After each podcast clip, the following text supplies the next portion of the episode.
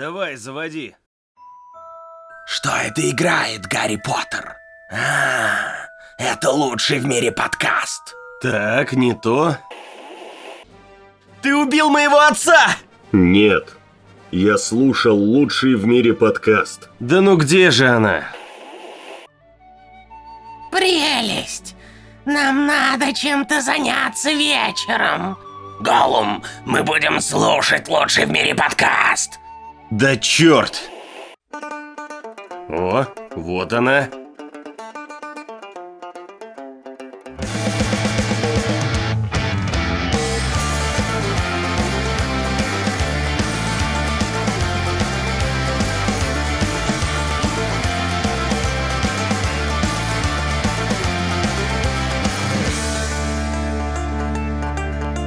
Лучший в мире подкаст. Рассказывай, что посмотрел на этой неделе. Досмотрел, во-первых, наконец-то, господи, спустя два месяца Queen's Gambit. Так. А, и платформу еще глянул. И, кстати, я еще начал смотреть, но так получилось, что я только половину фильма посмотрел. Мне не хватило времени. А, это «Дьявол всегда здесь». О, так, смотри. Ты его смотрел, я видел. Да. Я из этого посмотрел все, меньше всего я помню платформу. Выбирай, с чего хочешь начать. Ну, давай начнем с платформы. Давай. А, фильм охеренный. Это как раз э, из того, что мы обсуждали в прошлый раз, что авторское кино, а, которое популяризировалось. Потому что его купил Netflix, Мгм. как я понимаю, именно купил, потому что вот мы начали смотреть, и там вначале была заставка Netflix. А я помню, что это, ну, не фильм Netflix, это как авторское кино. Это жесткий для меня, вот жесткий психологический триллер. Это вот эта вот тема, любимая многих, э, особенно людей, которые живут в России, а, разделение общества, где... Знаешь фильм «Сквозь снег»? Э, да, но не смотрел. А, ну вот, где поезд э, едет, это и последние люди, оставшиеся в живых. И там Мгм. как раз таки те, кто в начале поезда, это элита, те, кто в конце поезда, это они жрут. Последний класс. херню. Мгм. Да, э, которые вообще попали на поезд бесплатно, и вот они просто работают, живут э, в вагоне без э, окон. Вот, и там как раз весь фильм показывается о том, как разделен ра- раз- слои общества показываются. Кастовая И система. Да, и в платформе по факту то же самое. А, того, что вся суть в гребаной еде. А как он начинается? Это социальный эксперимент или что там? Вот я правда не помню. Нет, там просто начинается, что главный герой вот просыпается, ему плюс-минус рассказывают, как все устроено, другой чувак. Короче, просто есть яма, Мгм. так они все ее и называют, вот, платформа. Каждый этаж а, такое небо- небольшое как помещение, и в, в центре дырка, в которой платформа опускается с едой. Там, ну, там, конечно, только уже под конец фильма ты узнаешь, что 333 этажа, Мгм. а, а еда начинает ехать с первого этажа. Просто огромная, ну даже не огромная, просто платформа, на которой много еды. Но я там, насколько помню, как раз главного героя спрашивали в начале, какое ваше любимое блюдо, чтобы мы его смогли добавить на эту платформу. Да, да, там прям, кстати, очень клево показывают, что там поваров 15 прям идеальнейшую еду делают, что там показывали момент, попал волосок в какую-то еду, и там прям выебали чувака, который определили, чей волосок, и прям выебали этого чувака. М, То есть к еде там относится прям Ну, хорошим уровнем. э, Но как, как- да, но как оказывается, туда попадают э, вместо тюрьмы люди, но не в жесткие убийцы, а типа там, вот как был один из чуваков рассказывал, что он случайно убил человека, у него был выбор психушка или туда. А некоторые туда пошли по своей воле. Ну и главный герой тоже пошел туда по своей воле, но он не знал на самом деле, куда он идет. Ну, У него, он просто хотел бросить курить. Все, он знал, что он пойдет куда-то на полгода. а, за счет этого он бросит курить, то, что там нельзя курить. а, и то, что через полгода ему дадут какой-то сертификат. Там, как я понимаю, в, за этими стенами тоже происходит какое-то деление общества жесткое. Мгм. А, и этот сертификат не говорят, что дают, что дает. Но я как понимаю, он, возможно, дает э, тебе в реальной жизни какой-то буст э, твоей жизни. Социального статуса. Да, социального статуса. Вот. Но, блин, то, как там вообще то, что до уже сотого этажа, когда доезжает платформа, там не остается еды. То есть 200 этажей, даже больше. А это по два человека на каждой платформе, то есть примерно 400-500 человек без еды.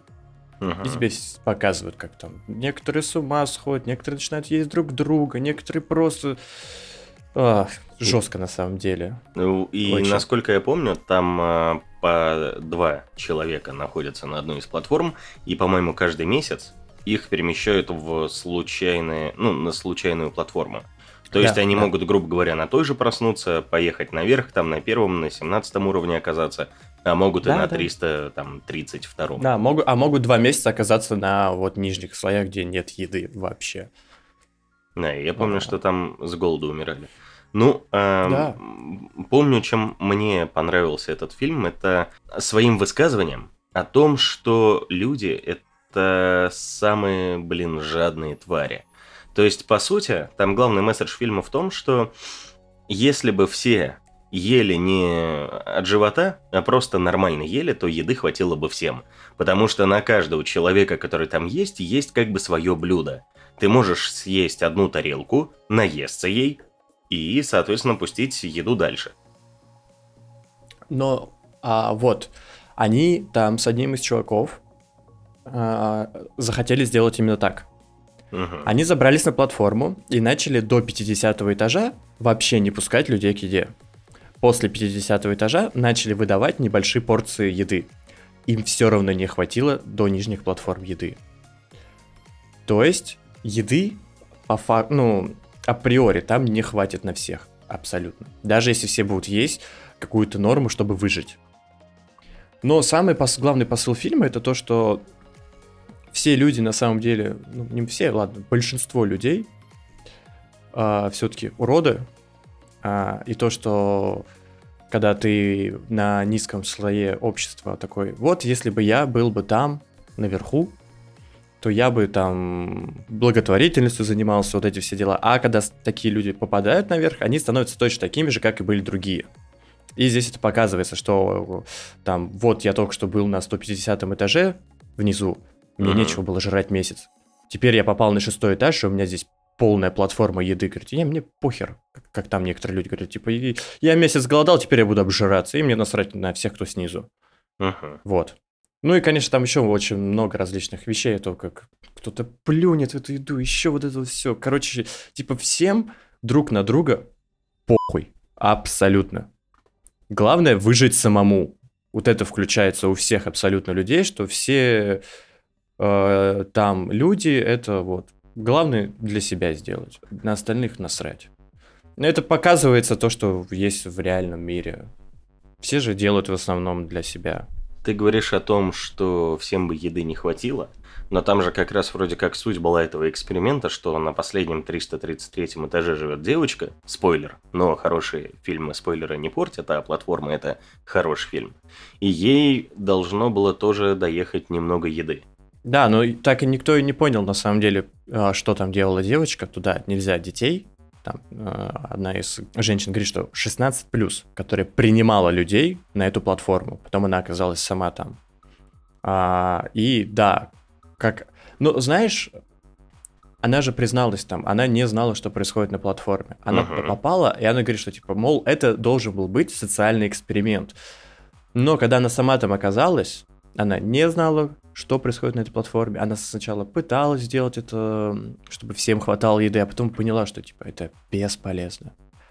Типа, что здесь все животные, что это, ну, никак не исправить. Ну, из ряда, если бы вы на этой платформе бы смогли все абсолютно люди сделать, ну, выстроить правильную систему, Мгм. что все выживают. Просто вот прошел месяц, а выжили абсолютно все, и все ели хотя бы что-то, то эксперимент, типа какой-то эксперимент, он бы удался, что э, заключенные люди по своей воле, немного психически нездоровые люди, вот такие вот, э, такой слой общества, который как раз на низах находится, он смог сам организовать нормальное общество внутри этой ямы. Мгм. Чтобы было, назовем, равноправие у всех по еде именно. Потому что там самое главное это еда, все остальное там не важно. Мгм. Но это не выходит. И вот то, что там девочка, это реально непонятно. Она была на самом нижнем этаже, что ей было есть, непонятно. Как она туда попала, непонятно. И вообще, и а концовка немного открытая, чтобы ты сам подумал. Я, я ненавижу открытые концовки, господи, как я их не люблю. Когда ты такой, можно мне вот, я ради чего смотрел фильм? Да, Хотя бы открытая конц- намек. Пожалуйста. да, открытая концовка, я сам могу придумать финал. Это как бы это говорит о том, что э, у фильма несколько посылов э, для каждого индивидуальный, что я должен подумать о том, что мне рассказали, и я должен сделать свой, свой собственный вывод, а не чтобы автор фильма в конце мне сказал и свой вывод. Мгм. Вот для этого такие концовки делаются открытые. Но я все равно такой, ну, ну, ну можно было сказать, ради чего вот это там, допустим, вы девочку нашли в конце. Ну, Ну, Э, резюмируя, насколько я опять же помню, потому что смотрел его почти год назад, когда мы в Калининграде были, а это был конец марта. Для меня это хорошее социальное высказывание о том, что если бы все делились, а не как в песне Анакондас э, «Только мне и плевать на всех», э, то Мгм. всем бы, ну, на самом деле всего хватило. То есть это то, как, э, ну, более-менее сейчас там живет э, Европа, Скандинавия. Вот Скандинавия, отличный пример. У них, э, насколько я знаю, в Швеции, у них есть такой общий менталитет, который называется лагом. Это значит, что все плюс-минус равны. То есть в Швеции ты вряд ли сможешь стать супер богатым, но ты будешь, скорее всего, наравне со всеми. Там есть э, такие две теории о том, как э, может распределяться общество в странах. Мне Мила рассказывала, она политолог. Оно может быть в виде вазы, где у тебя узкое горлышко и узкое донышко, и по центру полненькое. Либо наоборот, когда толстое горлышко, толстое донышко, и в середине э, очень тонкое, как стакан для, не знаю, для лата, например. Ну, там плюс-минус так выглядит. И это распределение доходов в обществе. В общем, а, ваза – это правильная система, вот она как раз есть в Скандинавии. Там больше всего среднего класса народа. То есть все живут примерно одинаково, всем хватает. мгм. У нас э, в России, например, это как раз э, вот эта обратная инвертированная ваза, когда у нас э, мно- ну, очень много богатств сосредоточено там у довольно большого количества людей на верхушке. Очень много людей живут э, около черты бедности или за ней, и средний класс, ну вот, не знаю, э, 17 тысяч вряд ли можно назвать средним классом по словам нашего президента. Скорее, в Москве средний класс это, ну, сколько? 80-150 тысяч где-то. Да, это средний класс в Москве. Вот. И таких людей у нас, ну, не так много. Вот это хорошее высказывание о том, как, наверное, должно строиться общество, о том, что надо в себе искать какие-то хорошие черты и их культивировать, чтобы всем всего хватало. Нужно думать не только о себе, но и о других тоже. Вот так. Ну, у них же там... Или у кого во- в нескольких странах Европы, я помню, есть, что разный налог на то, как ты зарабатываешь. А это в Скандинавии как раз так и есть. Это вот мы как раз смотрели Птушкина. Мы откуда и узнали про Лагом и вот это все. Там он брал интервью двух русскоязычных людей, которые живут в Швеции довольно давно. И там случилось так, что жену мужика повысили на работе. Она официально получала полторы тысячи долларов, он где-то там 1200. Но она прошла тот порожек, с которого у них прогрессивный налог, с которого у нее начинается больший налог. И то есть в теории она получала полторы, а он 1200, но оба они получали по 1000 долларов. По факту ты стал больше получать, но стало получать больше твое государство, а не ты. Э, Ну, не совсем. Тут же видишь, тебя дальше могут повысить, и у тебя, опять же, есть еще какое-то пространство, где ты будешь уже Мгм. получать гораздо больше, и у тебя налог будет оставаться таким же, какой есть.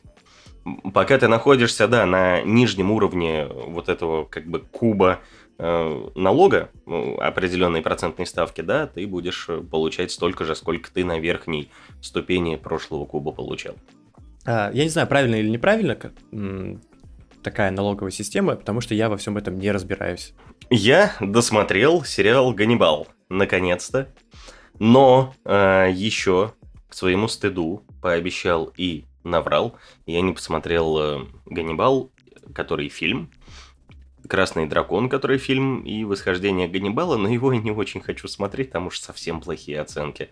У «Ганнибала» и «Красного дракона» хотя бы зрительские оценки на кинопоиске, по крайней мере, нормальные. Слушай, э, могу что сказать? Все еще. Мне не нравится тот Ганнибал, который есть в сериале. Он неправильный. Скорее всего, да, он э, был таким в книгах, но тогда у меня есть вполне обоснованный доебы до книги. Почему он, блин, так резко меняется в характере? То есть в «Молчании ягнят» это один из самых там достойных людей, которых ты видишь на протяжении всего фильма. В сериале «Ганнибал» это просто грёбаный маньяк, который помогает другим маньякам, который противодействует всячески полиции, ему в какой-то момент присылают два уха, отрезанных у какой-то жертвы, и он одно из них э, съедает. И ты такой, ну да, сырым. Нам же не зря показывали все до этого сезоны, как он прекрасно готовит там прошутто из фуагра. Нет, он просто взял и съел сырое ухо. Класс.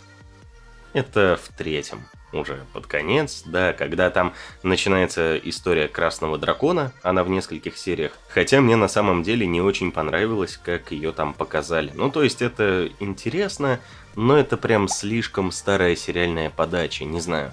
То есть ты смотришь на настоящего детектива на Игру Престолов, там совершенно другая подача сериала, там даже того же Мандалорца. А, вот в этом я понял, насколько действительно продвинулись э, сериалы в качестве подаваемой информации. То есть там это все прям расписано по старым каким-то законам сериалов, когда, ладно, там заканчивают на клиффхенгере и так далее, но здесь я не знаю, как это объяснить, но ощущение, как будто ты смотришь, ну не знаю, первые сезоны там сверхъестественного, или самый первый сезон Игры Престолов, или любой сериал из начала нулевых, там от нулевого до десятого года. А третий сезон выходил когда? А, ну ладно. Ну, я, я не помню, кто снимал Ганнибала, но это у нас не такой крупный игрок, как HBO, ты говорил сейчас как раз-таки, настоящий детектив Игра Престолов. Это не новый Disney+, который еще больше игрок. Это не Netflix, это даже не Hulu. Это вообще кто-то очень такой, э, как раз кто снимал только для телевизора. Там, скорее всего, и бюджет был небольшой, поэтому там все так и выглядит. Нет, возможно, просто, знаешь, возникают некие диссонансы именно от самого сериала. То есть, с какой-то точки зрения он тебе очень нравится, там есть безумно красивые кадры в слоумо, как падают капли там воды или крови куда-то. Какие-то интересные операторские ходы, прям очень интересные. С тем, как ты думаешь, что Луна двигается, это он двигает камеры, это потом плавно переходит в какой-то другой план, э, там появляется человек и так далее. И при этом ты прям чувствуешь, ну, наверное, да, в какой-то степени дешевизну того, что происходит. При этом он очень эстетически красивый. Но при этом вот как-то они, знаешь, ощущение, что они не очень сильно сбалансировали бюджет и куда-то отправили прям львиную долю денег на тех же операторов, монтажеров и так далее. И на сценаристов они такие, ну вот там объедочки есть, косточки, вы, вы там на нижней платформе находитесь, поешьте, пожалуйста. Вот они это как-то так странно распределили. И, кстати, смотри, как хорошо совпало. Только мы начали обсуждать сериал «Ганнибал». Тут э, на Netflix очень сильно взлетели э, просмотры Ганнибала. Спасибо, что так слушаете активно наш подкаст, разорвали Netflix просмотром сериала. И Матс Микельсон сказал, что среди съемочной команды, по крайней мере, прошлых актеров, начинают уже какие-то понемножку разрастаться слухи о том, что, возможно, снимут, наконец, четвертый сезон. Эм, Потому что третий А он там нужен? да, потому что третий закончился, ну, немножечко рвано. Они обнялись и, как Шерлок с Мариарти в фильме Гая Ричи, полетели вниз э, в воду.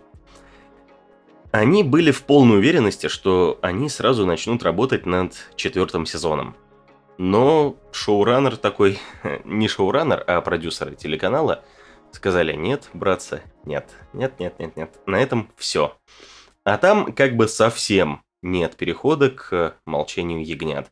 То есть там есть вот этот красный дракон, но Ганнибал снова на свободе. И скоро, вот уже в феврале, возможно, уже вышел, но, по-моему, числа с 14 или в 20 числах, стартует сериал «Клариса» про Кларису Старлинг. От кого? А, Это женщина, которая работала в ФБР в молчании ягнят. Не, не, от кого я имею в виду, кто снимать будет? Ну, кто снял Ой, его. э, не знаю, но можно будет вроде как посмотреть на Кинопоиск HD, я это у них в ролике посмотрел. Кстати, замечательный, замечательный видос вышел у них на канале про «Молчание ягнят», почему это классный фильм. Как мне кажется, они немножко лишнего туда добавили в плане, знаешь, э, социально справедливых войн, немножечко как будто бы перегнули, но в целом это охренительнейший ролик, который рассказывает, почему «Молчание ягнят» — это великое кино. Я глянул пол ролика, я же не смотрел «Молчание ягнят». А, ну, я- то, что я понял вот из половины ролика, дальше я уже такой, ладно, потом как бы посмотрю, когда уже посмотрю сам фильм. То, что фильм в большинстве о Кларисе как раз-таки, а не даже о Ганнибале. Да, у него там 20 минут экранного Да. времени. И по поводу того, что на Netflix, получается, сейчас э, сериал «Ганнибал» можно посмотреть только на Netflix официально. Его купил, да, Netflix? Ну, прокат э, да, да, какой-то да, взял. Да, Netflix. А, и сейчас он резко взлетел. Да. Интересно, Ну, с чем это связано? Как бы сейчас, сейчас я знаю, 30 лет будет после выхода «Молчание ягнят». Ну, я не думаю, что люди прям сидели, смотрели, что под юбилей надо бы пересмотреть. Нет, просто Netflix его закинул в свой замечательный алгоритм рекомендаций. Знаешь, возможно, многие просто хотели посмотреть этот сериал. А, так или иначе, очень много людей смотрели «Молчание ягнят», и они просто сидят и такие, оба, Ганнибал, прикольно. Предыстория Ганнибала Лектора. Ну, давай посмотрим, что там происходит. И А, ну, ну просто вечером, типа, у, у многих людей же, знаешь, подписка есть, блин, только на Netflix, потому что там миллиард контента. Они срать ебали там HBO Max, Disney Plus и остальное. Но они просто сидят вечером, им в реки закинулись, они такие, о, буду смотреть. И сидят, Ну смотрят. вот, я только хотел сказать, может быть, э, после того, как он выходил э, на телеке, да, вот там в 2015 году вышел третий сезон, Мгм. и официально, есть вероятность, его уже нельзя было посмотреть где-то на каком-нибудь онлайн-кинотеатре. Или так, да. И вот он пять лет э, официально нигде не был, а у нас в Америке не как в России, пиратство не любят. А, и тут он появился на Netflix, то есть его впервые можно посмотреть официально. И люди такие, о, помню, ну, что там, начинал смотреть, не досмотрел, еще что-либо там по телеку шел. А тут теперь могу залпом три сезона глянуть. Отлично. Да, потому что сериал-то на самом деле довольно культовый. У него что от зрителей, что от критиков оценка в районе 8 колеблется. То есть... Ну, это э, неплохо. Ну, на кинопоиске, по крайней мере, на MDB, я уверен, там больше, потому что, блин, там все любят и Микельсона, и Фишборна, и забываю, как зовут актера, который играл. Ладно, я я имя персонажа забыл тоже. Позор какой. Ладно, не суть. Ну, стоит третий сезон смотреть мне? Э, Вернуться и досмотреть. Слушай, да я думаю, да. Да, там очень много вопросов, конечно, есть.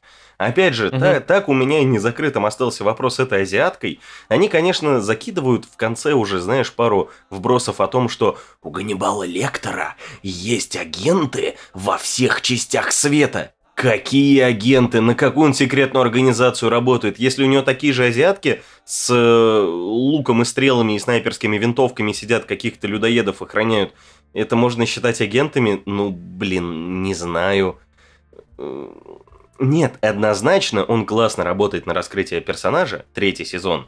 Ты видишь его интересные ментальные игры, то есть это точно не хуже, чем там второй сезон, например.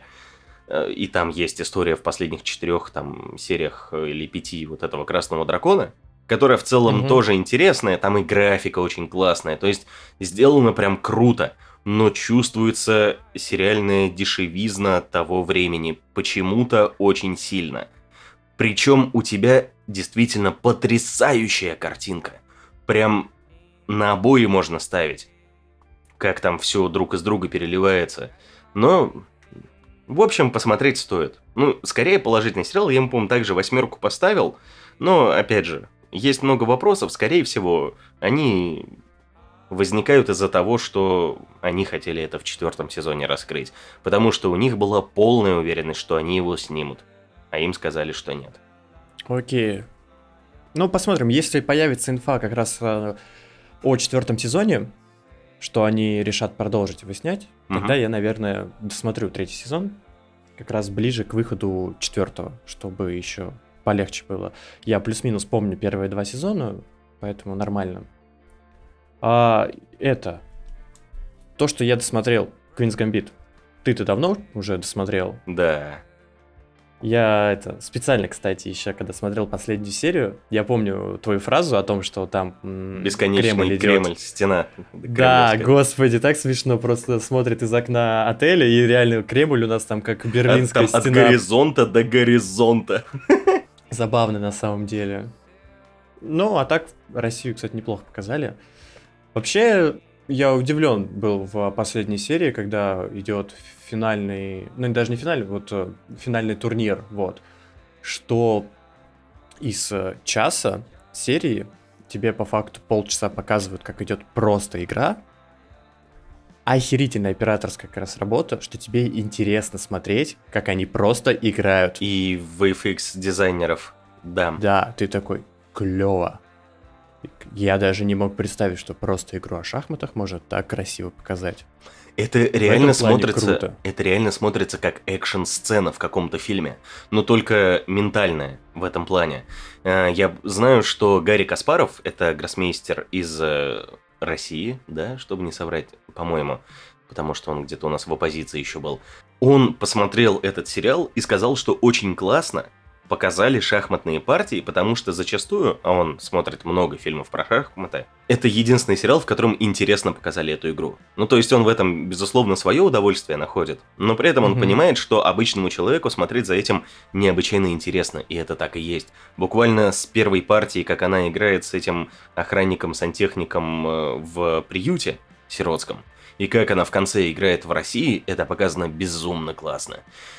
Да, конечно, есть много вопросов э, к тому, как они в конце в России именно напихали очень э, много всего в один кадр. Там и храм Христа Спасителя, и э, храм Василия Блаженного, и Кремль, и это все вместе, и там какой-то, по-моему, мост, который, которого нет вообще там рядом. Вот, но все равно, э, несмотря на эти допущения, которые, ну, определенно могут быть, смотрится необычайно классно. Это прям 10 из 10 по тому, насколько неинтересная тема большинству людей может стать невероятно захватывающим событием. После этого же, э, помимо того, что в Америке на тысячу процентов выросли продажи шахматных досок, в России Мгм. я слышал такую историю, что какой-то мужик тоже посмотрел, приш- пришел в Леонардо, э, сказал, можно, пожалуйста, шахматную доску? Они такие, а мы что-то это, у нас как-то все раскупили, мы не знаем почему. То есть даже в России все начали увлекаться шахматами. Ну, как... э, Да не увлекаться, а просто все вспомнили. Да, скорее всего, все через месяц это забросят, но как факт, очень классно, насколько культовый эффект произвел этот сериал. Да, да. Мне радует еще, что когда показывали вообще партии, реально показывали именно все вот эти вот э, там на заднем фоне тебе говорит, Комментатор. вид- вид- да, комментатор, что сейчас они разыгрывают, типа, она разыгрывает вот это, он разыгрывает вот это. Сицилийскую защиту, да. Да, и на доске это и происходит все именно вот то, что они говорят, то, что вот все полностью прям вот как будто настоящая партия идет, настоящие два профессиональных игрока играют. Так там и разыгрывали настоящие партии. Их во всем консультировал Гарри Каспаров, шахматист мирового уровня. Он выступал прямым консультантом по партиям в этом сериале. Клево, вот это круто, реально. Что заморочились, сделали, но вот единственное, пока что все-таки у сериалов э, есть проблема с графикой. Как раз таки вот в России, то, что показывали, там еще смешно. Там взяли а, первым почти, почти что кадр, когда они только прилетают в Москву. Там общим планом показывают а, Красную площадь и вот этот вот наш на Красной площади стоит храм, как он? Василия Василия Блаженного. Да. А, там правильно сделали, что в Советском Союзе там машины едут именно с, слева и справа от этого храма. Сейчас же у нас только справа там есть дорога, слева теперь уже это там нельзя ездить. А в Советском Союзе можно было. Там была дорога как раз вот прям вдоль, ну, ты по- чуть ли не на Красную площадь заезжал. И это все сделали в графике клево, но картинка м, снята именно Москвы 2019 года, где графикой убрали лишние детали, И там светится гум. да, гум светится, именно вот как он у тебя сейчас светится. Он не... Я не знаю, может быть, он, конечно, реально светился в те времена, но мне кажется, нет. И графикой добавили вот эти вот машины ездящие, и они только, знаешь, заезжают за а, храм а, Василия Блаженного. Но с, с другой стороны, вот там вот маленькая прям видно, где дорога должна продолжиться, они там должны, ну, тоже должен быть поток машин, но их нет, они просто заезжают за храм и испаряются. Причем там, по-моему, даже некоторые машины даже не успевали завернуть за угол, они уже исчезали. Да? А там буквально, да, 5 секунд это кадр, но Да-да-да, все я равно помню. очень, очень, очень лениво сделали графику. Не стали на этом заморачиваться сильно, но попытались хотя бы плюс-минус э, в какую-то... Да слушай, это и не Реальность. было их главной задачей показать Ну, конечно. кусочек Советского Союза для, по сути, американской аудитории, на которую они в основном это снимали, на которую это работает. Там бы никто к этому не присматривался. Опять же, мы, да, можем в этом найти что-то свое.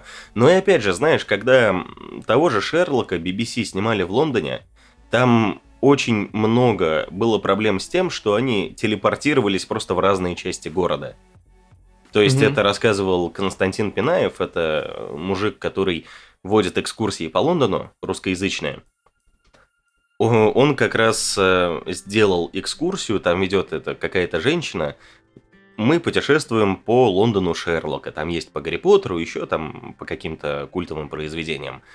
И там вот по Шерлоку они конкретно, знаешь, э, в сериале завернули за угол, а в экскурсии надо проехать несколько станций метро, чтобы свернуть за этот угол с той улицы, на которой они были. Но, видишь, а зато в самом сериале, ты когда особенно не знаешь улиц Лондона, для тебя это выглядит все красиво. Да, э, просто к тому, что допущения могут быть, и если это не главная задача тех, кто делает э, там сериалы, фильмы и так далее, это не имеет по сути никакого значения. Да. Ну, еще, как, конечно, показали в Советском Союзе культ шахмат. Я, конечно, понимаю, что у нас тогда шахматы были реально популярны, но не настолько, как там показали, что все абсолютно слушали радио, смотрели телевизор, приехали м, возле дверей, тур- ну, на вход турнира стояли там, слушали, вот это все делали. Но не настолько. Я, конечно, понимаю, что развлечений не было. Я вот не думаю, что у них была суть показать культ шахмат в Советском Союзе, больше отношение совка ко всему, чем они занимаются, то есть чем они выходят на мировую арену. Там же даже буквально вот в лице этого Боргова можно увидеть, насколько он, ну, в том числе боится. Если он там проиграет или еще что-то произойдет, когда он на выездные турниры ездил. То есть, когда там с ним два КГБшника ходили и так далее. И тогда действительно, как мне кажется, из-за отсутствия развлечений многие слушали про шахматные партии и все остальное, то есть буквально про все, что происходило в Москве, там, в Советском Союзе, в плане особенно международном. М, Там же и не приходят к ней, знаешь, тысячи людей ее встречать. Приходит, ну, не очень большая группа, там, из 100, там, 200 человек. Но ты думаешь, в Москве, там, Советского Союза образца, там, какой это год, 50-е, не, 60-е, 70-е. 60-е. Да, когда уже не так жестко все было, то есть ты думаешь, там бы, ну, не пришло куча народу там по- повстречать, не набралось бы 200-300 человек, да вполне набралось. И также бы брали автографы. Ну, в принципе, ладно, да. Тут больше к тому, что вот если мы, Советский Союз, выходим на международную арену шахматами, мы должны подготовить, выдрочить наших э, профессионалов в этом, гроссмейстеров до там небывалого уровня. Они поэтому все вместе там все обсуждают. У них постоянно стоят какие-то КГБшники, которые за ними следят, чтобы ты ни в коем случае, знаешь, не филонил. Потому что, Мгм. ну, совок, ты должен трудиться. Соглашусь с твоим мнением. Потому что для меня немного странно выглядело. Хоть, да, ты сейчас сказал, что всего 200 человек, но я когда смотрел, у меня было ощущение, что реально там просто весь совок такой, о, да, господи. Ну, конечно, это приехала американская шахматистка еще, которая выигрывает советских шахматистов именно другого пола. А, что это на самом деле, ладно, такое не событие это. А, и мне прям реально показалось, что все играют. Ну да, ты сейчас сказал, я плюс-минус вспомнил такой. Ладно, не так уж и много людей. Такой узкий круг э, общества, которое любит играть в шахматы, а он как раз и следил за всем этим. Да, и мне очень понравилось, как ее называют Лиза. Лиза, да. Все, все э, русские, советские люди все таки Лиза, Лиза, дай, пожалуйста, подпись. Вот это было очень ну, классно. там, там же есть в ее имени Лиза, Элизабет. А, да, нет, я к тому, что вот тут они постарались и посмотрели, как э, в России называют э, людей с такими именами сокращенно. Потому что у них же нет вот этого Дима, там, Петя, у них Петр, Дмитрий, Владимир. да. Плиз, скажите нам, как это делается. У них нет Володя, знаешь, у них есть Владимир. Но у нас и в России нет слова и- Элизабет, у нас э, Елизавета. Ну, Елизавета, ну, это же сразу звучит. Да, да. То есть у нас, э, знаешь, есть у нас у имя Елизавета, у нас есть тоже два сокращения. Лиза или Вета. Но Вета это только сейчас там очень Ну, мало Вета это недавно, да, пошло. Да, а всегда была Лиза. Вот, а у них типа наоборот э, Элизабет и от окончания сокращения Бет, ее все называли Бет везде. Да. Никто ее не называл А это по она потому что в, имени. в начале сказала, что, ну, в Америке-то там не Лиза, там Лайза, и она как раз говорила, что не надо меня так называть, называйте меня Бет. Потому что там что-то с Да, родителями, да. по-моему, было связано. Это там буквально в первой серии проскочило. Да. Не, ну, короче, офигенно сняли, мне понравилось. Единственное, немного в некоторых моментах затянули. А, Можно было сделать немного покороче. Все-таки сколько там, 8 серий? А, Ну, или 6. Ну, были у меня несколько серий, которые такой, блин, можно побыстрее? Ну, как-то, ну, не скучновато. Я поэтому и не впихнул оценочку в 10, что могли немного побыстрее снять. Ну, на одну серию меньше сделать сериал, а смысловой смысл, смысловой смысл был бы такой же. Смысловая нагрузка. Смысловая Учим да. русский язык во время записи подкастов. Иди нахуй. Как тебе «Дьявол всегда здесь»? Ты же посмотрел? Я половину фильма посмотрел, я же сказал. А, его, да, ты Я посмотрел смотрел. час, да, потом мне нужно было уехать по делам, и я так не, до- об- не добрался до него. Что обидно, я хотел о нем рассказать. Я еще хочу сейчас посмотреть. а, вот недавно вышел Дьявол в деталях, по-моему. Да. Вот, я что-то я такой, «Блин, заебись, там дьявол, здесь дьявол, еще там знаменитые актеры, здесь знаменитые актеры, какие-то два легких фильма в плане съемок, Мгм. потому что там же, ну, почти нет графики, вот что в «Дьявол в деталях», вот я посмотрел час, а, что, это причем от Netflix, да, «Дьявол в деталях», Мгм. Насчет этого не знаю. Не знаю. Ну, да, по-моему, от, от Netflix там также вначале была Netflix заставка. Мне, кстати, понравилось, что чувак, Мгм. а, который играл противного брата Гарри Поттера, толстого, как он записался на Netflix.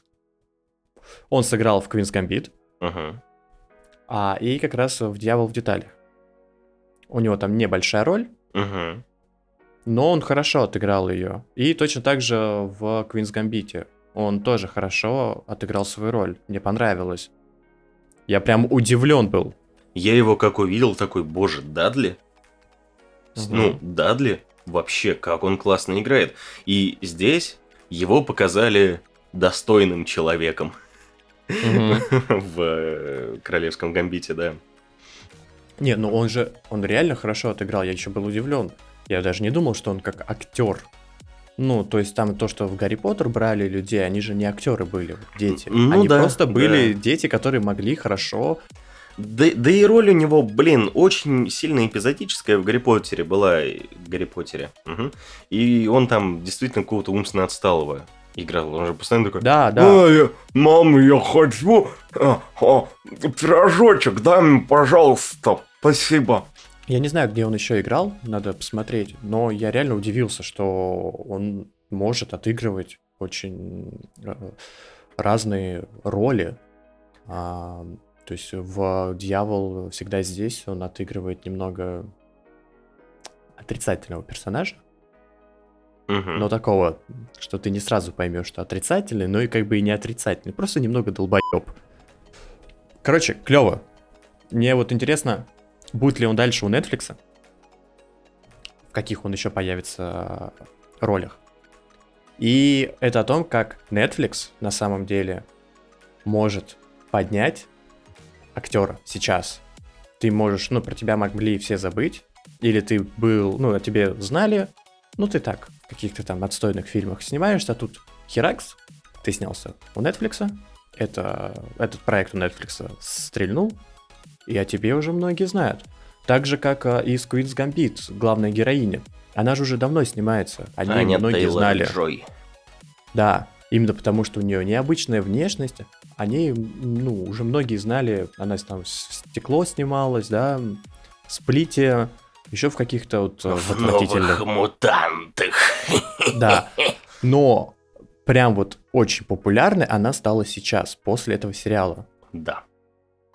Потому и, и теперь у нее же очень сильно взлетели э, после этого гонорары за роли, потому что она показала, какая она актриса на самом деле очень классная.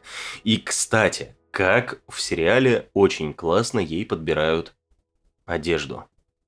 Да. Как да. она классно смотрится в одежде, блин, 60-х с этими прическами, корешечками. Это потрясающе. Ей еще очень идет, на самом деле, Да. самой актрисе а, такой образ. То есть здесь очень хорошо подобрали актрису, которая идеально вписывается в те года по внешности.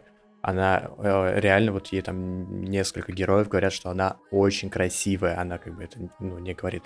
То, что она умная и красивая, что она как бы всегда лучше всех по факту Мгм. там.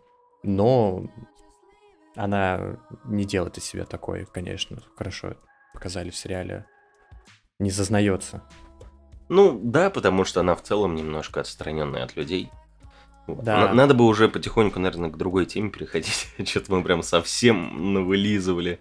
Ну, блин, охеренный, потому что сериал, хоть я поздно, поздно посмотрел. А, еще также хотел... Сейчас уже вышла пятая серия, я еще не успел глянуть этого WandaVision.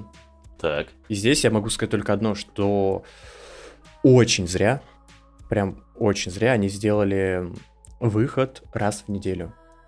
Это вот тот сериал, который нужно было выпускать сразу, все серии. Или хотя бы половину сезона. Мгм. Многим людям, особенно фанатам Марвела, тяжело смотреть первые три серии. Мне было тоже их тяжело смотреть. Когда ты начинаешь смотреть четвертую серию, ты такой, во, вот это уже Марвел, вот это мне интересно, вот это круто. И из-за того, что ты смотрел первые три серии, в четвертой у тебя идет отсылки к этим сериям. И ты такой, клево, вот это значит из-за этого, а вот это вот это, круто. Но если ты прям вот проигнорируешь три серии, начнешь смотреть с четвертой, ты все поймешь. Те- Ты просто вырежешь у себя из сериала три серии ситкома, которые не несут смысла абсолютно. А в четвертой тебе расскажут как раз вот эти вот вставки из трех серий.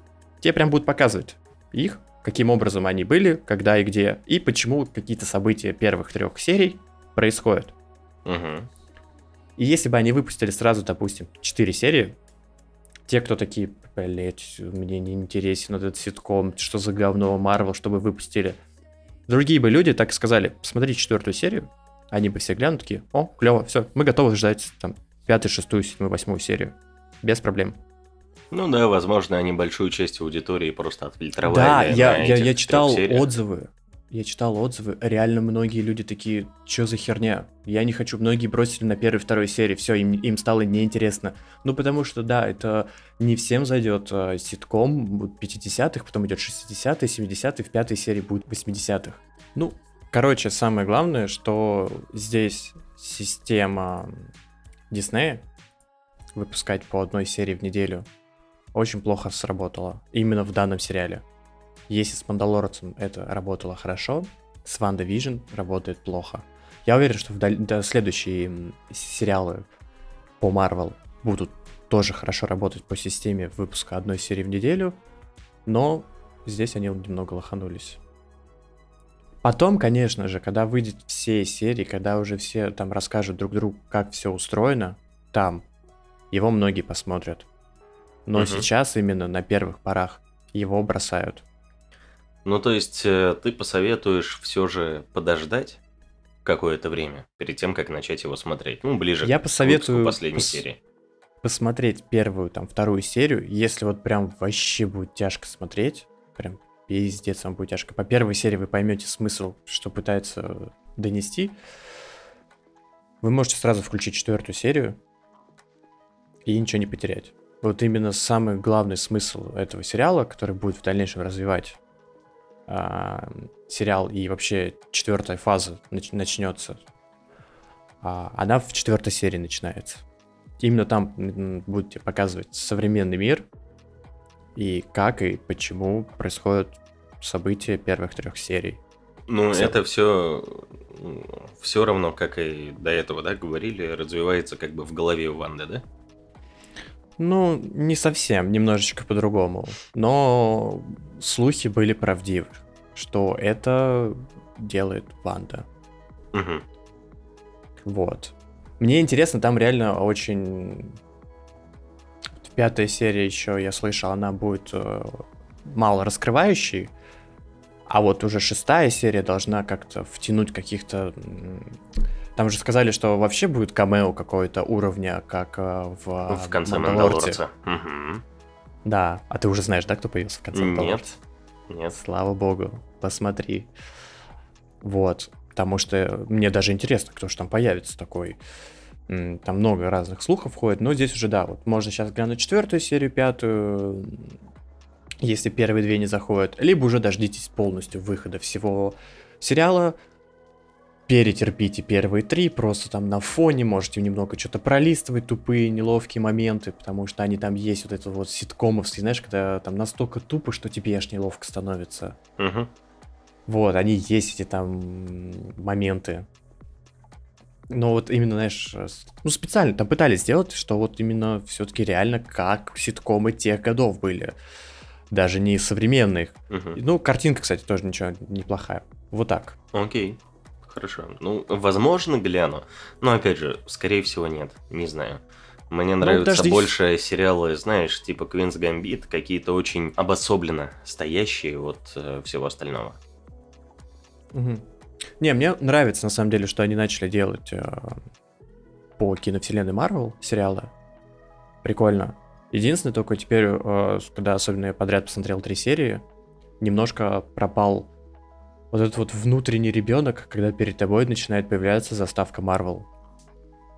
Ты прям когда ее видишь такой, да, сейчас будет два с половиной часа, Чего-то очень крутого. чего-то либо крутого, либо, ну, вот аттракционного, вот это вот, тебе будет заебись. Ты просто 20 часа посмотришь, такой, клево, все, дальше, там, без э, дальнейшей смысловой нагрузки, потому что фильмы Марвел тебе ее не дают. Ты просто хорошо провел два часа времени, все. И вот этот маленький ребенок тебе когда ты такой, да, вот эта заставочка, ты такой, да, да, да, супергерой, какие. Она пропадает, потому что там в каждой серии появляется заставка, и ты когда первый раз, первую серию включаешь, такой, да, спустя полтора года я вижу эту заставку, охуенно. Мгм. Вторая серия, ты такой, «М, ладно, заставка. Третья серия, вот, знаешь, это происходит буквально там, каждые полчаса. Ты такой, «А, заебись. Четвертая серия, включаешь, такой, ну да, заставка Марвел, прикольно. На пятый. Ну, уже скипать можно. Да, да, уже, уже даже неинтересно смотреть заставку. Это даже ты когда включаешь, просто пересматриваешь фильм Марвел, ты уже такой заставку такой, а, заставка. Но Прям- видишь, нет, ну смотри, на фильмах Marvel это у тебя работает, потому что ностальгия, потому что с 2008 года ты видишь эту классную заставку, там в каком году они ее поменяли, не помню. Вот. А тут ты все равно же ощущаешь, что это какой-то другой продукт. Опять же, если ты увидишь это в кинотеатре, у тебя будет, я уверен, точно такое же ощущение, что следующие там два с половиной часа пройдут изумительно. Здесь учитывая бэкграунд там трех серий, о которых ты говоришь, что они не очень, у тебя, конечно, смазывается это впечатление. Мгм. Ну, я думаю, на самом деле, когда они выпустят огромный багаж уже сериалов, возможно, они сделают для сериалов другую заставку Marvel под сериалы. Я не удивлюсь, если так произойдет. И это правильно, потому что все равно надо разделить кино и сериальную вселенную. Да, да. Хоть они сейчас все пытаются сделать, что это... Они дополняют друг друга, они друг с другом взаимодействуют, но это все равно, как мне кажется, должно оставаться немножечко обособленными вещами. То есть, если ты... Ну, то есть, э, в моем понимании, у тебя вот эти сериалы Marvel, которые выходят между фильмами, они должны тебе просто, знаешь, дополнительно раскрывать, что происходит. Но при этом ты не должен терять ничего, если ты просто смотришь э, фильм за фильмом. Вот у меня какие-то такие мысли. Вот. А, это была бы правильная система, что сериалы как бы больше раскрывали бы саму киновселенную. Но они делают так сейчас, что не посмотрев сериал, возможно, ты что-то не поймешь в последующих фильмах. Они будут вводить новых героев именно в сериалах. Они будут... а, вот очень много же говорят, что WandaVision будет именно там появится Доктор Стрэндж, и вообще, что там будет завязка именно на фильм Доктор Стрэндж, вторую часть. Я не удивлюсь, если ты, не посмотрев сериал, возможно, в начале Доктор Стрэнджа второго, не, ну, можешь не понять, а почему вот так вот, а тебе в сериале это рассказали. Я не удивлюсь, если так будет. И, скорее всего, так и будет. Они специально это сделают, чтобы люди, которые, а это же огромнейшая аудитория Ну да. любителей Марвел, чтобы они смотрели твои сериалы на Disney+, чтобы дополнительные денежки шли. Ну вот, не знаю, все же Кевин Файги умный мужик. Мне кажется, он все равно сделает так, что ты будешь в целом понимать, э, в чем тут э, цимус, но при этом, знаешь, тебе дадут э, какой-то кусочек диалога, где есть отсылка на то, что происходило в сериале. Это как э, знаменитая вот эта загадка, что же там у них произошло такого в Бухаресте между э, Соколиным Глазом и Наташей, что они Мгм. постоянно об этом говорят, э, когда вместе встречаются там. А, как тогда в Бухаресте. Знаешь, в прошлом мы уже делали неправильные выборы, и каждый был по другую сторону баррикад. Когда ты, когда у тебя просто есть в каждом фильме Марвел кусок диалога, где ты такой, а, а? Ну ладно, забуду. Не, ну, знаешь, в Марвел уже было неоднократно, что события, что то, что тебе показали после титров, в следующих фильмах, не рассказывая о вот этом фрагменте после титров, он происходил, как знаешь, а, Но после... это кусок фильма, тут уж прости, это Да, не но отдельно но стоящее после произведение. титров. И Что, что? этот кусок многие люди не видели. Да, это ровно поэтому в советских фильмах титры зачастую идут в начале фильма, В потому что в начале, да. конце их никто не смотрит. А тут, пожалуйста, посмотрите, кто что сделал, и останьтесь э, посмотреть. Там э, это является тем хуком, который заставляет тебя посмотреть фильм. Э, Не фильм, а титры. Титры. Титры фильма. При этом он логически зачастую не связан с тем, что происходит в основном фильме, потому что это как маленький тизер к тому, что будет происходить дальше, и ты хочешь его посмотреть на фоне свежих эмоций от фильма. Да, но вот как раз-таки в первых фильмах после титров было именно то, а, как либо загадка, либо то, что, ага, смотрите, здесь тонкий намек, что будет дальше в плане новых фильмов Марвел. Ну вот там такое было с десятью кольцами, да. Десятью кольцами, с. Тором было Мгм. тоже в Железном человеке. Вот это все. Что ты такой, а, это намек на то, что появится Тор. Или там намек на то, что появится что-то вот это вот. Или намек как раз э, вот э, Но видишь, до войны бесконечности сколько раз показывали Таноса раза три, как раз в сценах после титров. Да, ну И это, намёк. если ты не видел эти сцены после титров, у тебя, ну, и похуй, абсолютно. Да. Но как там, допустим, в «Войне бесконечности» показали, как после титров ам, этот вызывает а, Капитан Марвел Мгм. по пейджеру, а потом в финале тебе в начале показывают, что мисс Ма... Капитан Марвел прилетела на Землю именно из-за этого, и она первое, что спрашивает, где Фьюри, ты, если не видел эту сцену после титров, ты такой, что? Ну, при этом ты можешь посмотреть к- капитаншу Марвалесу и понять, почему она так говорит, потому что они там весь фильм с Фьюри тусят. Ну да, и ты как бы вроде после фильма ее сольника Ну. понимаешь, почему она спрашивает, конечно, первым о Фьюри и почему она прилетела на Землю. Но зная вот этот малюсенький фрагмент после титров «Войны бесконечности», такой, а, ну вот он вызвал ее, она прилетела на его вызов, и а где Фьюри? Да, но, но при этом она в конце фильма сольного дает ему этот пейджер, говорит, э, давай на созвоне, на цифрах. Поэтому Ну ладно, ты как короче. бы до этого и так можешь догадаться, не посмотрев этот э, фрагмент после титров.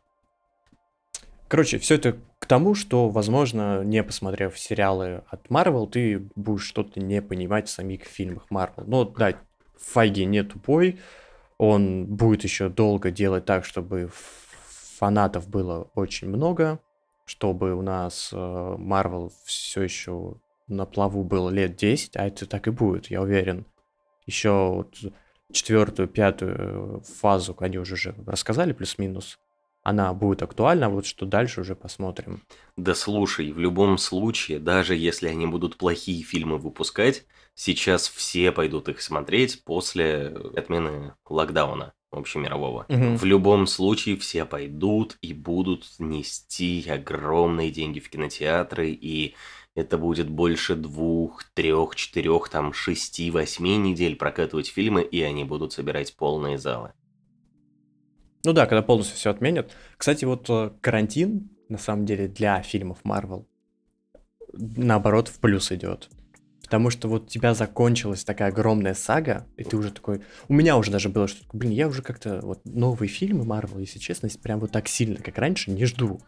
Ну, потому что вот как бы закончился это вот прям эпоха твоя, когда ты с там 12 лет начал смотреть первые фильмы, и тут тебе Мгм. уже 20 с небольшим, когда ты еще такой, блин, все круто, вот так вот. Ты уже такой, да, в принципе. А тут тебя полтора года не выпускают фильмы. Сейчас еще вот скоро будет два года. Летом будет два года, как не было ни одного фильма Марвел в кинотеатре. Мгм. И они когда выпустят только Черную вдову в конце года, только дай бог, если выпустят. Уже будет два с небольшим года, и ты такой, блин, я уже два года не смотрел в кино Марвел. Как-то уже хочется, даже пох... Даже Черную вдову посмотрю. У тебя настаиваются эти ощущения, да. Ну как это, блин, черную вдову? Ты чё, Скарлетт Йоханссон-то? Она же кисонька. Ее еще Татьяна Шитова озвучивает в дубляже. Ух, красота. к четвертой фазе почти мало чего относится и все остальное.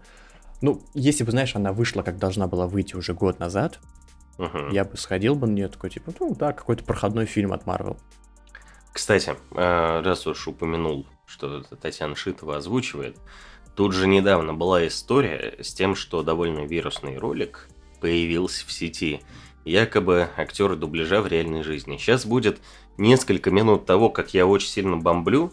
Тут уж простите, если хотите, перемотайте, все тайм-коды в описании есть.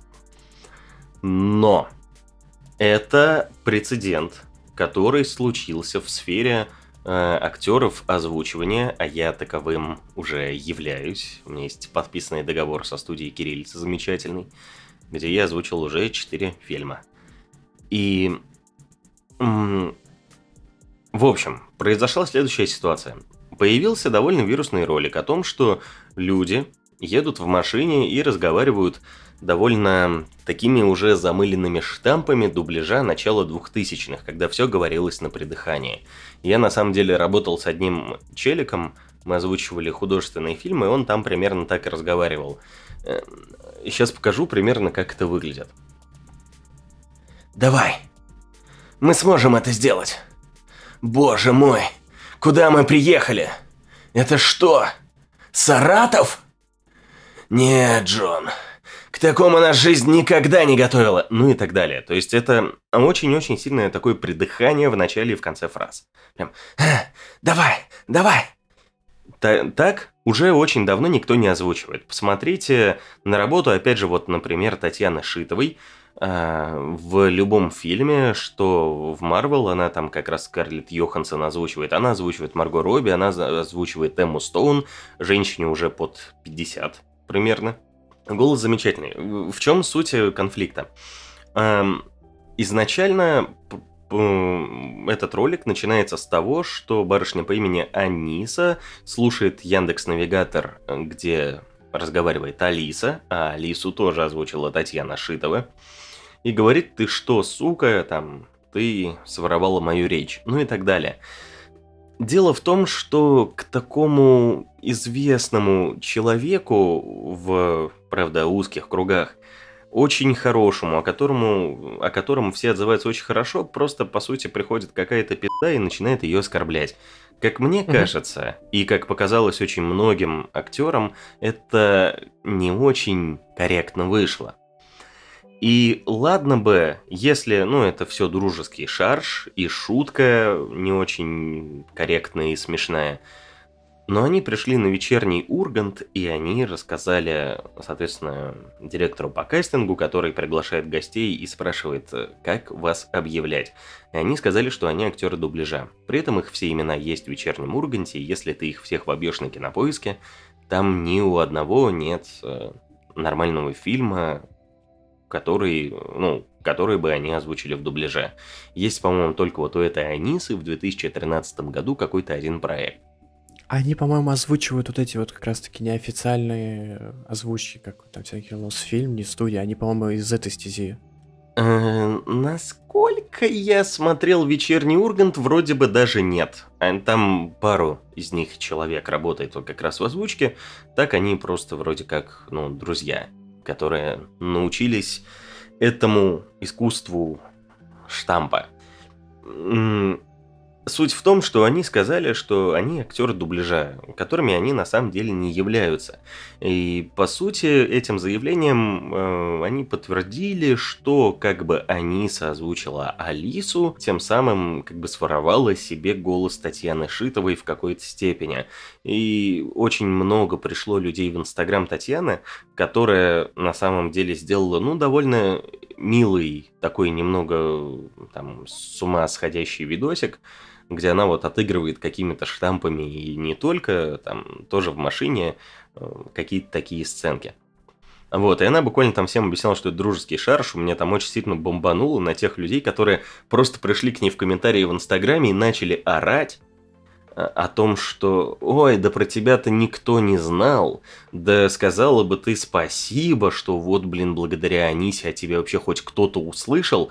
При этом, знаешь, в последний раз, когда я заходил на сайт Rex Square, они это сайт, где очень много есть голосов, там можно рекламу заказать и так далее, очень известных людей, которые в дубляже, которые там федеральные дикторы и так далее. А, И сейчас там все цены на договорные поменяли, но я когда делал диплом по похожей теме, я туда заходил посмотреть, сколько стоят актеры для озвучивания рекламного ролика. И Татьяна Шитова там стоила за 30 секунд озвучки текста 12 или 14 тысяч рублей. Неплохо. За 30 секунд материала, который она, по сути, с первого, там, второго, максимум, там, пятого дубля пишет. Ну, то есть, по факту, 5 минут э, делов, и вот у тебя 12 тысяч. Да, но она это нарабатывала годами, и то есть э, говорить о том, что вот я тебя не знал, там буквально был комментарий, я вот о тебе вообще ничего не слышал. Скажи спасибо, что я о тебе узнал. Я в, в этих комментариях очень сильно бомбанул. Я такой, ох, спасибо, ты узнал о таком замечательном человеке. Спасибо, благодаря тебе это точно теперь станет э, там селебой, Татьяна. И так далее. Она даже полайкала мои комментарии. Ну, я там так довольно адекватно писал. Но все Мгм. же у меня крайне сильно бомбило. Суть в том, что э, Аниса, вот это самое, не выпустила, знаешь, никакого призыва не атаковать Татьяну в комментариях. То есть они просто хайпанули как-то, вот, знаешь, так поели славы, оказались, возможно, на там каких-то временно первых этажах платформы, и вот с этим обжорством, с этим тщеславием каким-то стали там сидеть наверху. Надеюсь, что скоро о них все забудут. Да, возможно, их теперь какие-то известные компании захотят позвать куда-то озвучивать, но с удовольствием ли и будут ли их звать режиссеры, дубляжа и в целом озвучки в свои проекты, вот тут я уже сильно сомневаюсь. Не, на, не, на этот они- счет в Инстаграме, сейчас, прости, Иван Жарков, это голос Тора, выпустил в IGTV несколько, ну, хороших видосов, над которыми можно подумать, почему так не очень хорошо делать, почему вся эта ситуация вышла некрасивой. По сути, один лагерь не понял другой, э, там другой не понял первый, были перегибы с обеих сторон, но, блин, не знаю, вся ситуация вышла какая-то не очень, и, как мне кажется, люди, в- по крайней мере, в профессиональной среде создали себе ну, не самую хорошую репутацию. Они еще побудут популярны где-нибудь в ТикТоке, озвучивая точно так же, делая такие же видосы, как у них были первые, там, в машине и все остальное. Ну, мне кажется, устанут от этого Ну, быстро. Учитывая то, что они импровизируют так себе. Возможно, да, они там как, в какой-то момент поедят славы, но не знаю. Не, ну здесь очередной пример того, как э, люди не из профессиональной среды попали, хайпанули, короче, случайно абсолютно, и очень много вбросили не неправильной информации. Тут, тут, смотри, есть какой подводный камень. Один очень здоровый. А, многие люди на это посмотрят и понесут свои деньги, потому что, ну, вот знаешь, это как с Queen's Гамбитом. То есть все посмотрели, все захотели играть в шахматы. Тут все посмотрели, нифига себе, каким может стать э, человек знаменитым, если будет видосики там в ТикТок, в Инстаграм э, выкладывать о том, что там якобы актеры дубляжа в реальной жизни могут там прикольно э, отыгрывать. И он понесет свои деньги в школы дубляжа, которые на самом деле ничего из себя не представляют. Я тоже в такую ходил, но с другой целью, чтобы там набрать э, контактов. Но опять же, я не набрал там ничего, только познакомился с Иваном Породновым, который меня так до сих пор никуда и не позвал. То есть это буквально, э, получается, я отдал 30 тысяч рублей за страницу ВКонтакте и там полтора часа общения с человеком в группе. Ну, это единственное, Ну. зачем я туда ходил, и надо было идти куда-то в, видимо, другую школу, где у них есть уже какие-то подвязки с конкретно студиями. Потому что э, заявить о себе в этой среде очень тяжело. То есть в кириллицу я прям зубами прорывался.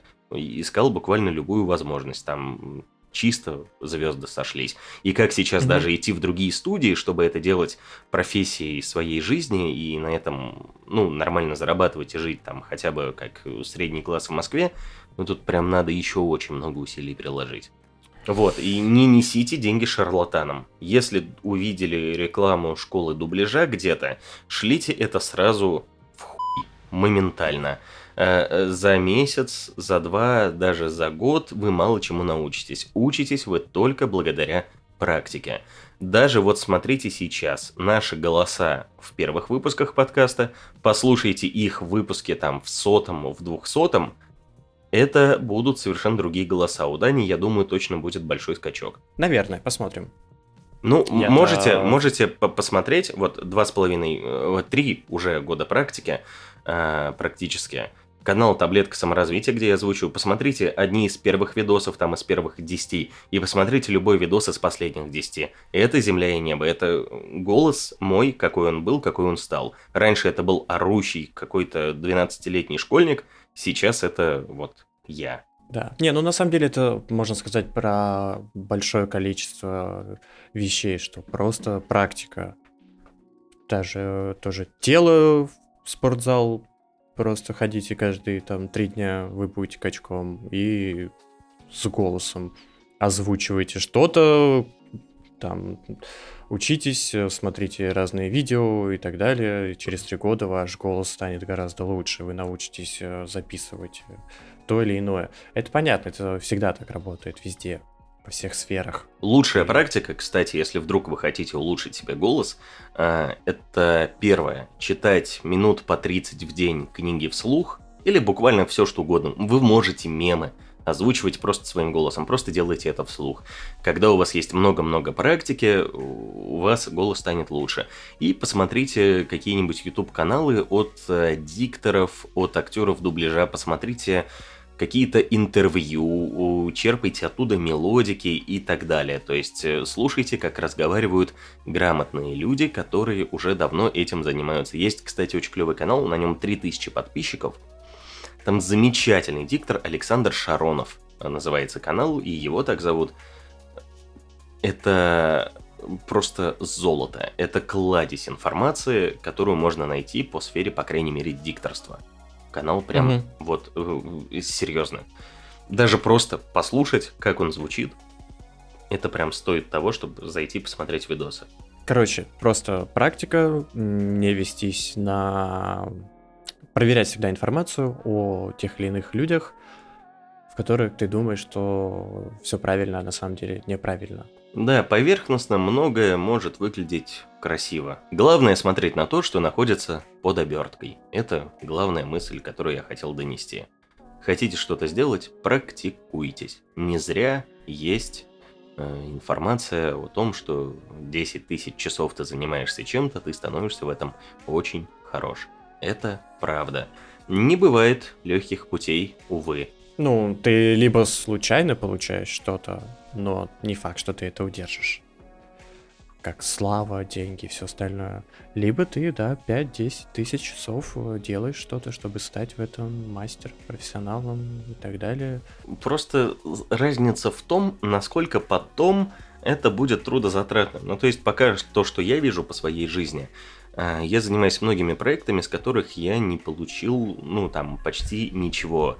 Но, как правило, вот если ты долго-долго ничего не получаешь, чем-то прям занимаешься, а, скорее всего, потом при таких же трудозатратах, а они далеко не всегда какие-то большие, ты будешь получать очень хорошие дивиденды. С голосом, ну, по сути, ты разговариваешь. Можно, кстати, вот сходить на какие-то актерские курсы, если уже там хочешь стать каким-то актером озвучивания именно. Если не очень, ты от природы в этом раскрыт. Ты скидывал в темы про Супербол рекламы. Я ни одну, кстати, не посмотрел. Там только сейчас ночью выложили почти все рекламы Супербола. Он же вот вчера прошел. Да, это просто на самом деле совет, что можно почитать. Мы ссылку оставим тоже в описании подкаста. Я просто на канале Денис Секси IT нашел очень классную статью с Весеру. Он же как раз работает в комитете, где TJ, DTF и Весеру. Да, и там да. собраны классные рекламы из Супербоула. На 2021 год стоимость 30 секунд показа рекламы во время этого мероприятия стоит 5,5, по-моему, миллионов долларов.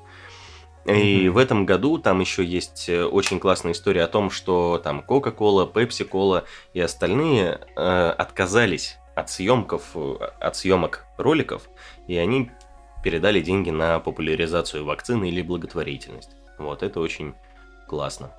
Кстати, да, молодцы, И- ребята. а, да, и вот как раз э, в связи с этим да, на их место пришли успешные новички, которые выиграли от пандемии там, или ее последствий. А онлайн-брокер Робин Гуд, с которым была история, которая запретила на своей площадке покупать акции обычным людям, после того, как э, Wall Street Bet с Reddit обвалили хедж-фонды, но я думаю, про это мы не будем беседовать, Не, потому что очень много запретили. информации об этом было. А, н- Нет, они именно закрыли возможность э, обычным смертным Не, они ограничили количество акций, которые можно А, покупать. да? Ну, значит, Да, я там из разряда- поверхностно разбираюсь. Это очень, на самом деле, крутая история с тем, как эм, крупные компании, игроки, которые все это делают, резко обосрались. Ну, come on, запретить обычным людям, да, покупать. То есть к тебе может прийти компания и купить все твои акции, а какой-то чувак уже не может, да, через приложение купить э, 15 акций. Да, вас там несколько десятков тысяч, ну и что? Как вы манипулируете рынком вам в угоду, так и обычные люди могут это сделать просто по приколу. Да, и как они сами себя называют, аутисты с Reddit. Да, да, да, я видел. Эм, Ну, я думаю, просто про это уже все знают. Это одна из самых громких новостей последней недели. Ее обсудили уже, наверное, все, кому не лень. Тут примечательно то, что Reddit выпустил 5-секундный ролик э, к Супербоулу. Сказал, что они на этот 5-секундный ролик потратили весь свой маркетинговый бюджет на год. Там происходит следующее. Сначала там едут две машины, в самом конце ролика бегут два коня, И посередине они поставили надпись, сказали, поставьте на паузу, мол, и прочитайте, что мы тут написали, потому что у нас нет денег больше, чем на 5 секунд. Вот, и там как раз они э, сказали, сейчас вот даже могу прям процитировать, обращение Reddit. Вау, это правда сработало. Если вы читаете это, то наша ставка окупилась.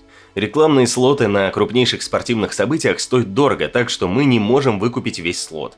Но мы были настолько вдохновлены, что потратили весь наш маркетинговый бюджет на 5 секунд. Одна вещь, которой мы научились у наших сообществ на прошлой неделе. Андердоги могут добиться чего угодно, когда собираются вместе и объединены общей идеей. Кто знает, может быть из-за вас в финансовые учебники добавят главу о куриных грудках, так Wall Street Bets называет прибыль. Может быть, вы поможете сообществу Super Bowls рассказать миру о величии сов. Может быть, вы даже нажмете паузу во время этой пятисекундной рекламы. Великие вещи происходят тогда, когда люди объединяются вокруг того, что для них важно. И есть место для этого. Оно называется Reddit.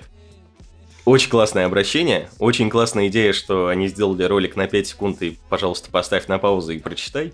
Это было очень Мгм. классно. Ну и там можно посмотреть остальные рекламы, там очень-очень клево. Amazon, например, в свою рекламу позвали Майкла Джордана, и он стал там телом Алисы. Дэвид Финчер снял видео про то, когда нам хочется выпить пиво, и все они, ну, естественно, выглядят очень классно. Посмотрите статью, посмотрите ролики, они идут там 30 секунд в минуту, и они все абсолютно потрясающие, потому что к этим роликам компании готовятся весь год. Да, вот это самое крутое, что это самые лучшие рекламные ролики за год. Это флагманские рекламные ролики компаний. Там реально весь маркетинговый отдел просто херачит и придумывает идею весь год. Они ее идеально записывают, все идеально делают, насколько они могут это сделать. Потому что они тратят слишком много денег на эти 30 секунд. Помимо того, что вам надо сделать рекламу, это стоит очень недешево, вам еще надо ее разместить, соответственно, 30 секунд, 5,5 миллионов долларов. Да. Ну и самое ведь главное, что да, вот ты размещаешь ее на суперкубке, Угу. а и там огромнейшая аудитория. Она вот посмотрела, даже на отъебись посмотрела. Самый это главный прикол, что дальше эти рекламные ролики уходят по всему интернету. По Да. всех новостях следующие три дня будут только эти ролики. Да И даже не три дня, там как минимум неделю. И все, ну не все, большая аудитория посмотрит в интернете эти ролики, нежели на самом супер э, кубке. В этом главная фича еще. Сейчас именно. Раньше-то такого не было, потому что суперкубок реклама была дорогая всегда, а он там уже сколько лет существует. А, но сейчас это стало, она еще стала дороже как раз-таки из-за этого фактора. Ты попадаешь Мгм. один раз сюда, а тебе помнят долго. Да, 55-й суперкубок. Вот, 55-55 лет. И, скорее всего, реклама продавалась все эти 55 лет. Ну, да, и она увеличивалась и увеличивалась в цене, потому что обычно она привлекает около 100 миллионов семей, 100 миллионов домохозяйств, э, в которых есть по несколько людей, там кто-то смотрит большими компаниями. Эта реклама работает, да, на каждого из них. То есть почти что все население США смотрит. Если у нас население США, по-моему, 300 с чем-то миллионов. Ну, слушай, однозначно, блин, ну треть страны смотрит точно. Ну там, ладно, там еще же, наверное, кто-то из Канады смотрит, ну, из э, англоговорящих и тем, кому нравится данный спорт. Да, тут э, просто надо учитывать, что, опять же, знаешь, вот это вот э, население, которое, честно, не знаю, ну, допустим, будет 300 миллионов э, людей проживает в США, это включая очень старых людей и грудничков, младенцев, которые совсем это не могут смотреть. Их там тоже есть, ну, какое-то ощутимое количество. Ну, знаешь, Вот. это официальная цифра, а официальная цифра всегда меньше неофициальной цифры. Ну да, да, надо все смотреть в относительных величинах. Потому что там официальная цифра будет 350 миллионов, на деле будет в США жить 450 миллионов. Потому что есть много людей, которые неофициально живут, там снимают квартиры проездом, а живут там уже по 10-15 лет. То же самое во всех странах мира у нас. В России, в Москве, ну, как город у нас тоже, знаешь, в Москве, мол, типа 12 миллионов жителей, а на самом деле их больше 20. Ну, скорее всего, наверное, так. Ты-то Вот вот, так. тоже же не учитываешься в этой повесточке. Да, да, я живу в Прописки Москве нет. 15 лет, а по всем, да, статистикам данных меня там нет. Потому что ты бомж, тебя вообще нигде нет. Вот. Ну, и, да не, много людей вообще э, игнорируют эти вот переписи населения, когда у нас происходит. Там же еще берутся статистику, типа, кто прописан в Москве и кто кому просто приходят квартиры. Под конец анонсируем э, такое известие. Скоро к нам в подкаст придет гостем Егор Москвитин. Это российский кинокритик, в последнее время приобретающий все большую какую-то медийную популярность, то есть он уже на ТНТ ведет подкаст. У него есть замечательная игра Кинофан, куда мы тоже, опять же, посоветуем всем прийти уже в подкасте с ним. Вот, поэтому подписывайтесь, смотрите, будем очень много в том выпуске обсуждать кино. Но, опять же, не сильно известно, в какой конкретно выпуск он придет. Но в один из следующих пяти, наверное, должен. Да, отлично. Обсудим различные темы. Будем э, как э, недодилетанты сидеть такие, да, а он будет нормальные вещи рассказывать, правильные, то, которые, скорее всего, мы вообще не сильно и знаем. Да, потому что про кино он рассказывает необычайно интересно. На этом все. С вами был лучший в мире подкаст. Пока. Пока.